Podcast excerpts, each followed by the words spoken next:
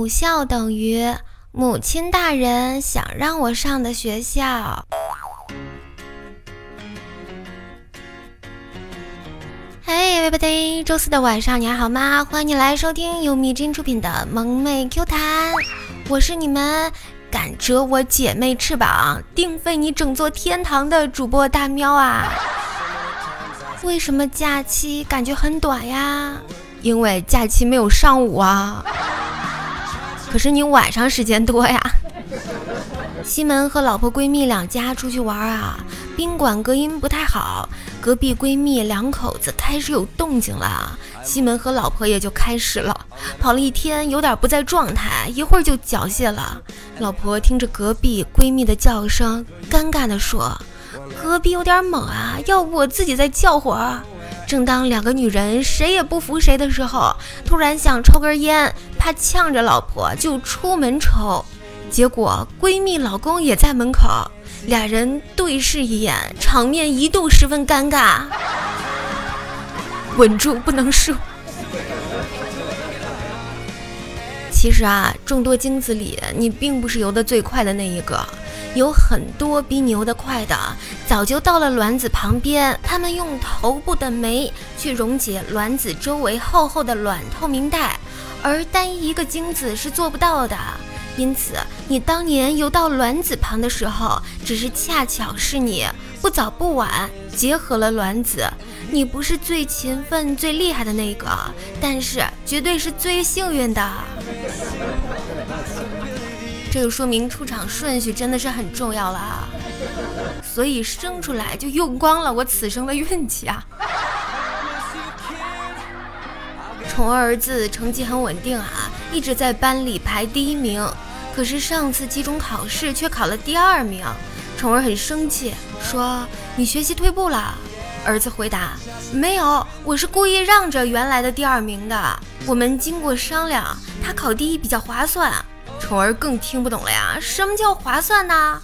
儿子说：“我考第一，你只奖励我一百块；他考第一，他爸爸奖励他一千块，他答应分我一半啊。”但是故意考第二比考第一还要难啊，因为还得保证不能考第三啊。女孩子啊，真的少抽点烟，叫床叫到一半儿卡痰了。高中的时候啊，年级第一第二谈恋爱，傻丫头，学习这么辛苦，要多吃点肉。男孩总是很宠爱的对女孩说道。可是谁也没想到，在高考来临前，女孩突然病倒住院了。病因是肉丸子吃太多，吃坏了胃。男孩在高考中夺得了全校第一名，作为学校唯一一个名额，被世界名校录取了。后来，男的学成归来，接管家族企业，女的当了他后妈，天天做肉丸子给他吃。本来以为是浪漫的偶像剧啊，结果是复仇记。在网上看到一个帖子啊，网友们一起在讨论中年发福的根源是什么。就一个人说道，在各种求而不得的世俗欲望中，唯有食欲的实现是最轻易的。七情六欲啊，唯有食欲最为凶狠。其实油腻一般都是从疏于运动开始的，所以即使年龄大了，到中年了，也要记得多运动一下，不能减肥，也起码增进一下健康。一九五六年，Harper Lee 的朋友在圣诞节送了他一年的薪水作为礼物，这样他就可以一年不工作，专心投入写作，利用那一年创造出了《杀死一只知更鸟》。现在这本书已经售出超过三千万册了，我就想知道怎么样才能不经意的让朋友看到这个。赶紧艾特你的朋友啊！当一位女生被称赞时，表面上是哈哈没有啦没有啦，内心是继续啊，快点继续。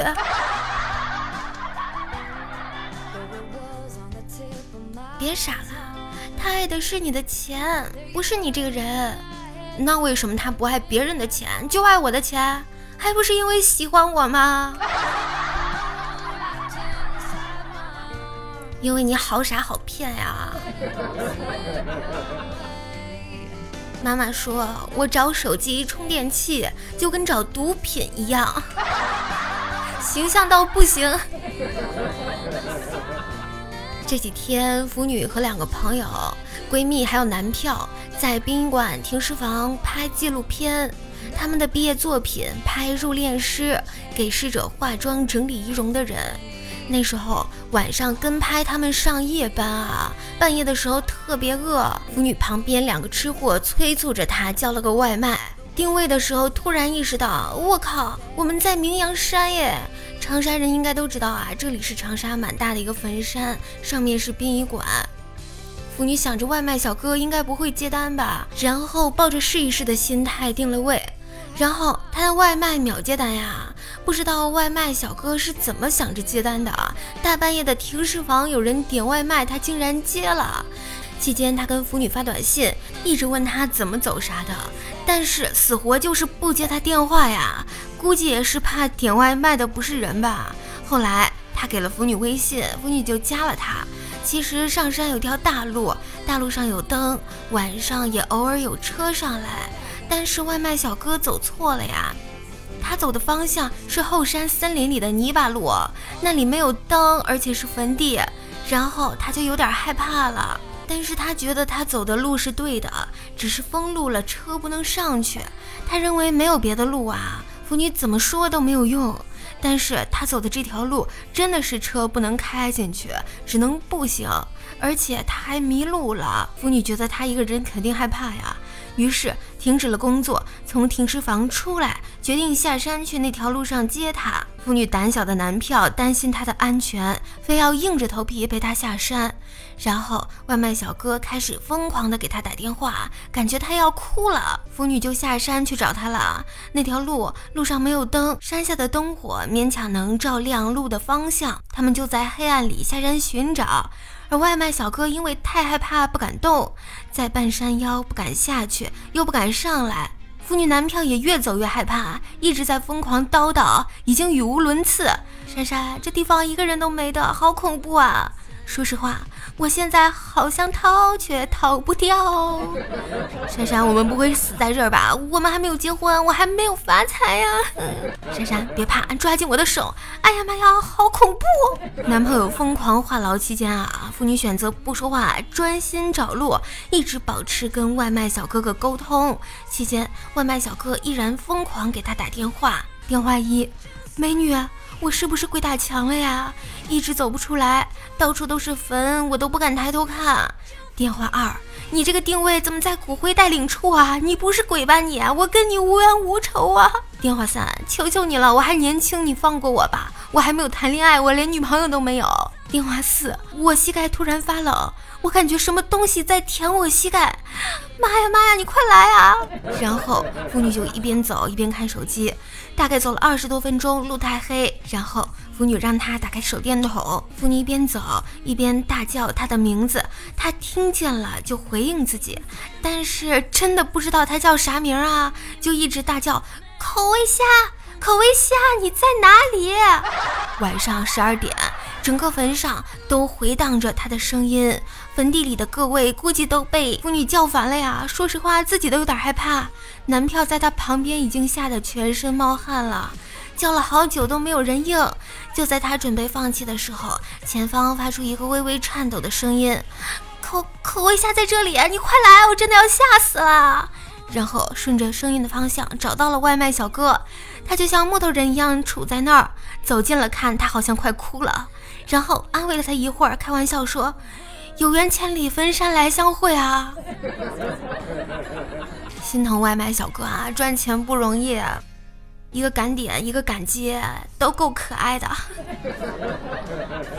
其实灵性强的人不怕鬼啊，身体强的人不怕恶人。关系为啥淡了？你知道不？我找你聊天，最后你不搭理我。我再想找你聊天，打开看到最后一条记录是我发的，我就懒得搭理你了，跟我 TM 巴结你似的。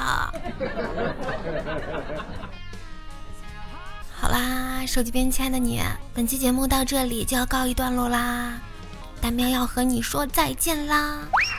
无论你是否空虚寂寞冷啊，别忘了加入本喵的粉丝群三七六七七八四五九。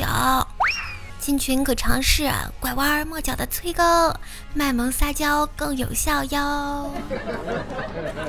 最后，谢谢你们的点赞、订阅、转发，请继续努力，多多点赞吧。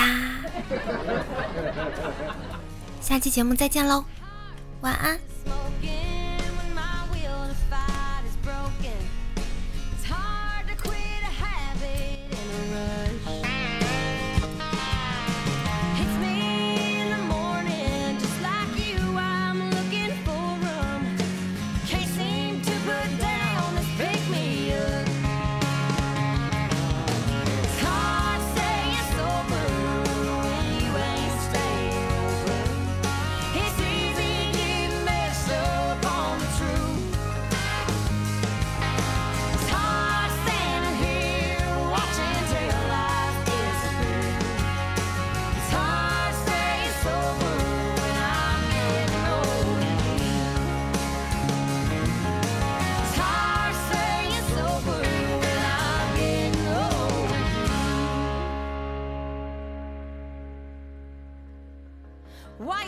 world trace.